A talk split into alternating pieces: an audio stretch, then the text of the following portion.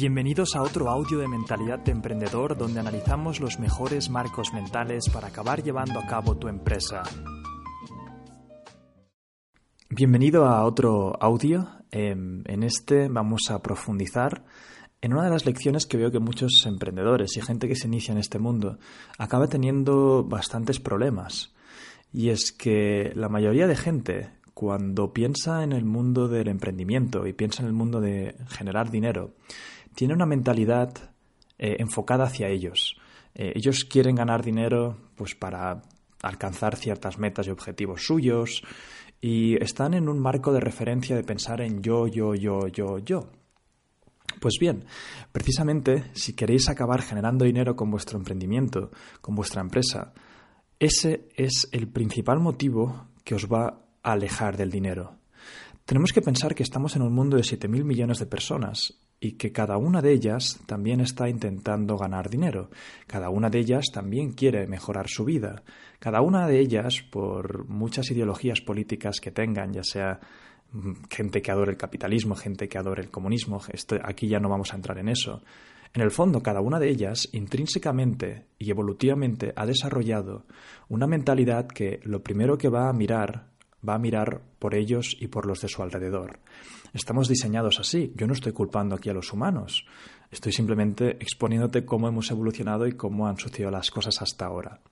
Entonces, en un mundo en el que 7.000 millones de humanos todos están mirando hacia ellos, ¿qué hay para mí? Y quiero que te quedes con esta pregunta porque es la que se hace todo el mundo cada vez que va a comprar algo o va a ver si hay una propuesta interesante. Casi siempre la pregunta que se hacen es ¿qué hay de esto para mí? ¿Qué existe aquí que yo pueda, que me interese a mí? Pensad que el humano intrínsecamente es egoísta, tiene un gen egoísta y eso realmente no hay nada que podamos hacer. Obviamente durante el tiempo, con la madurez, podemos acabar desarrollando otras virtudes que contrarrestan eh, esta parte más egoísta y que busca la recompensa propia, junto con diferentes ejercicios y formas en las que los humanos van madurando. Obviamente, eh, si eres una persona desarrollada y madura, no todo lo estás mirando para ti, sino que habrás aprendido eh, cómo lidiar con tu ego, etc. Pero quiero que entendáis que todavía sigue eso por ahí. Y que al final, eh, si entendéis lo que realmente es emprender, no es más que aportar un valor a las demás personas, no es más que aportar tenéis que crear un vehículo en el que vosotros, con la propuesta que estéis pensando, podáis transmitir ese valor. Vale, perfecto. Esta es la primera epifanía que quiero que tengáis. Para ganar dinero, lo primero que tenéis que pensar es cómo puedo generar valor. ¿Cómo puedo generar valor en forma de productos y servicios para las, para las demás personas? Tenéis que entrar en esta mentalidad primero de cómo puedo aportar más a la gente, no cómo puedo transaccionar. Porque hay un marco mental muy equivocado, que es, hay gente que se cree que nada, tiene que buscar la píldora, la solución la solución mágica que de repente hará que ganen millones. Eh, constantemente intentamos buscar programas que nos, que nos estén prometiendo este dinero fácil y rápido. Por eso la mayoría de gente entra en bolsa y en trading, porque no están en este marco de ganar, de, de, aportar valor, sino que lo que quieren es transaccionar e intentar extraer lo máximo posible de la forma más rápida. Están mirando hacia ellos. Pues bien, si realmente quieres eh, avanzar muchísimo en tu emprendimiento, lo primero que tienes que adoptar es esta mentalidad de cómo puedo aportar el máximo valor. Pero hay muchísima gente que esto ya lo entiende y se acaba quedando ahí. Oye, entendemos que vamos, si entiendes que hay que aportar valor, podrás generar dinero. Pero bien, la mayoría de gente se deja la segunda parte de la ecuación y va, para mí, ligada a esta primera, y es capturar valor no solamente tienes que generar valor, sino que tienes que saber capturar ese valor de alguna manera. Y la forma de capturar valor se llama un negocio. Un negocio no es más que un sistema que lo que te permite es, según el valor que estás generando, capturas ese valor. Por ejemplo, vamos a ponerte aquí un ejemplo de alguien que simplemente está generando valor y no lo está capturando. Imaginémonos que hay un músico, ¿vale? Que eh, es un músico, vamos, hace una música increíble. Eh, realmente es un superdotado musical. Y lo que hace es poner todas esas canciones en SoundCloud, ¿vale? Un sitio donde es totalmente gratuito y la mayoría de gente, pues, lo escucha totalmente gratis. Esta persona está aportando valor a la sociedad, está aportando valor a la gente que realmente quiere escuchar su música. Pero si no decide crear un sistema, un negocio detrás para poder monetizar ese valor, se ha quedado con la mitad, solamente con una cara de la moneda. Por eso os digo que lo primero es aportar valor y luego hablaremos de estrategias de qué tipo de valor se puede aportar. Pero quiero que tengáis en cuenta que otra cara de la moneda es capturar ese valor. Este mismo músico que ha puesto la música en SoundCloud eh, podría perfectamente acabar mm, creando conciertos en directo, eh, podría él mismo manejarse los diferentes tours por ahí fuera o contratar a alguien que supiera más de negocios para que pudiera eh, negociar con las diferentes salas de los diferentes países.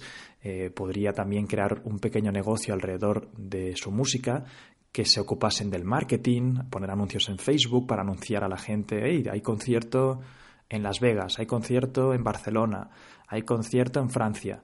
Entonces de ahí lo que podría hacer es no quedarse simplemente con la parte de aportar valor, que está muy bien, es el principio para generar cualquier tipo de negocio, pero también podría crear un vehículo, un negocio, para acabar capturando ese valor. Otro ejemplo también que, que me gusta bastante es el de el científico Stephen Hawking. Stephen Hawking llegó a un punto en el que estaba a punto de quebrar y lo que tenía en la cabeza era, vamos, imaginaos lo que tenía en la cabeza esa persona. Era un científico que había estado investigando el cosmos y había estado investigando la física y las matemáticas de una manera increíble. Esta persona era tenía un montón de valor. Todo el mundo aceptaréis aquí que esta persona tenía un valor intrínseco dentro impresionante. Pero verdad que todo ese valor que tenía en la cabeza no lo estaba capturando actualmente. Es cuando decidió escribir eh, uno de sus primeros libros, eh, Una breve historia del tiempo, y básicamente ahí lo que consiguió es destilar este valor tan complicado y estas fórmulas tan complicadas que tenía en la cabeza acerca del cosmos, decidió hacer un libro en el que simplificaba todos esos conceptos y se lo presentó al mundo de una forma simple y clara.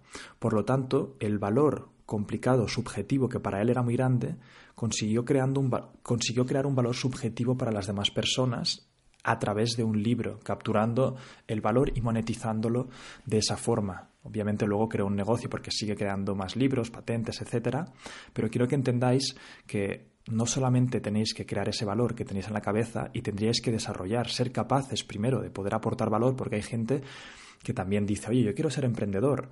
Y le digo, vale, ¿y qué quieres aportar al mundo? ¿Cuál es el valor con el que quieres acabar transaccionando y acabar montando un negocio? Ah, no, yo, yo es que no sé de mucho. Yo simplemente quiero ser emprendedor. Me han dicho que se gana mucho dinero. Ah, vale, pues creo que te has equivocado de profesión. Eh, si quieres ganar dinero, hay muchas otras profesiones que puedes ganar dinero. No será tan rápido, pero bueno, tendrás que estudiar esa carrera.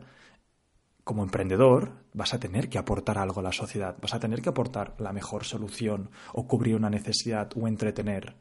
Y luego tendrás que también capturar ese valor de alguna manera. Y eso se hace a través de un modelo de negocio.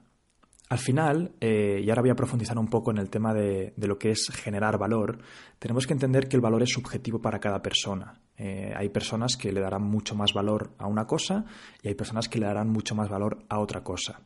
Pero igual que esto sucede, tú también, seguramente como emprendedor, habrá ideas y conceptos que tengas en la cabeza que creas que realmente tienen un valor espectacular y cuando los enfrentes al mercado, te darás cuenta que la gente no opinaba como tú. Es por eso que no solamente tienes que aportar un valor que tú creas que es bueno, que tengas en la cabeza, pero que además la gente te valide que ese valor realmente es potente. Porque habrá mucha gente, imaginémonos el típico caso de alguien que está cantando en la ducha y le encanta cantar en la ducha. Y es una persona que, wow, esto es un valor para mí impresionante. Disfruto cantando. Pero resulta que luego se presenta un concurso de estos de la tele de cantar y, el juez, los jueces, que siempre suele haber uno que es bastante eh, crítico, le dice, oye, ¿cómo se te ocurre presentar, cómo se te ocurre presentarte aquí cantando así de mal? Y él, oye, no, no, pues a mí en mi casa me dicen que canto muy bien. El valor percibido para él y su familia es increíble, porque mira qué bien, mi hijo se lo está pasando bien, canta muy bien, y las madres siempre tienen este sesgo de pensar que en casa pues todo se hace mejor. Pero resulta que cuando se enfrenta al mundo, cuando enfrenta ese valor percibido alto para él en su cabeza, lo enfrenta al mundo, se da cuenta de que el mundo no reacciona igual. Pues bien, muchísimas emprendedores les pasa exactamente lo mismo. Quizá tú eres un emprendedor que le das mucha importancia a un nuevo aparato para tratar las flores, porque eres un, tu hobby es ese, y te das cuenta de cuando lo enfrentas al mercado, la gente te dice, hey, que esto, este hobby no hay mucha más gente que lo haga, que somos tres o cuatro. ¿Cuánto valor creéis que podéis capturar? A lo mejor para gente como vosotros estáis aportando mucho valor, pero en el fondo eh, no, no hay mucha más gente que crea como tú. Es por eso que el valor tiene que ser escaso y en demanda. Tiene que ser que puedas aportar algo que no mucha otra gente pueda aportar. Por ejemplo, un cantante, en este caso imaginémonos que sí que sea increíble, no hay mucha gente que tenga una voz que sea impresionante. Es algo escaso y que además en demanda. Muchísima gente tiene un gusto por la música, tiene gusto por oír a alguien cantar. Si consigues eh, que se alineen estas dos cualidades, te aseguro que vas a poder crear valor y además capturarlo de una forma efectiva.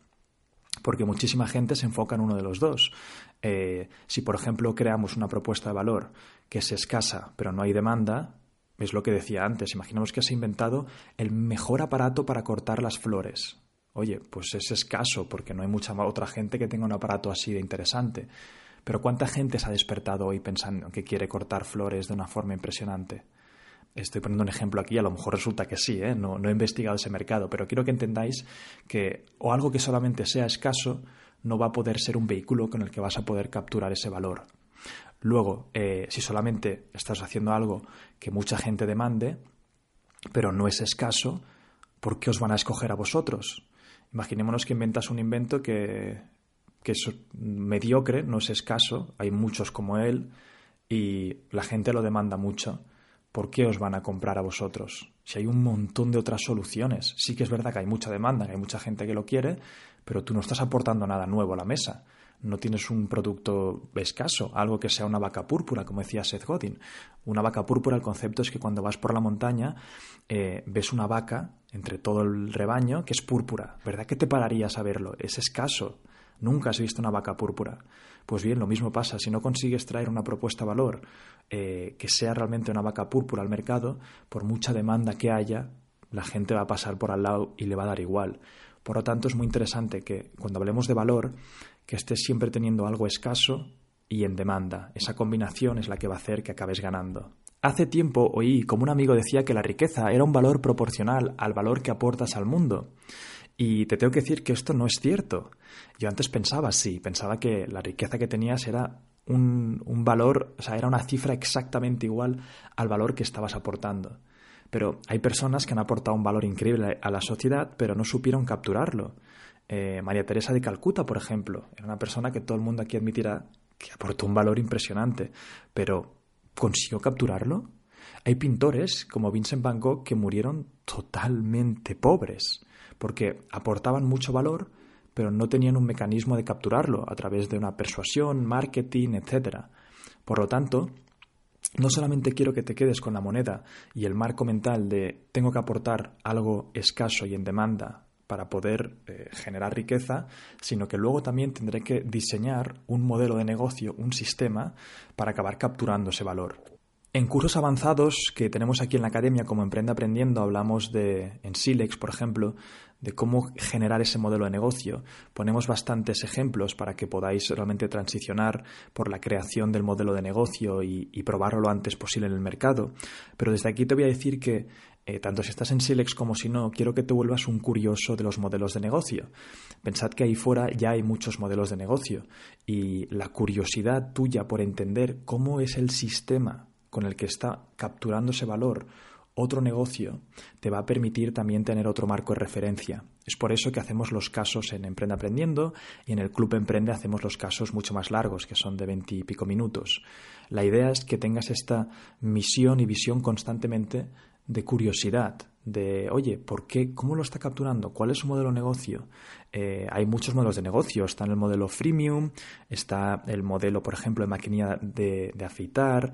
Luego están, no sé, plataformas multilaterales, como por ejemplo sería Airbnb ¿no? y Uber.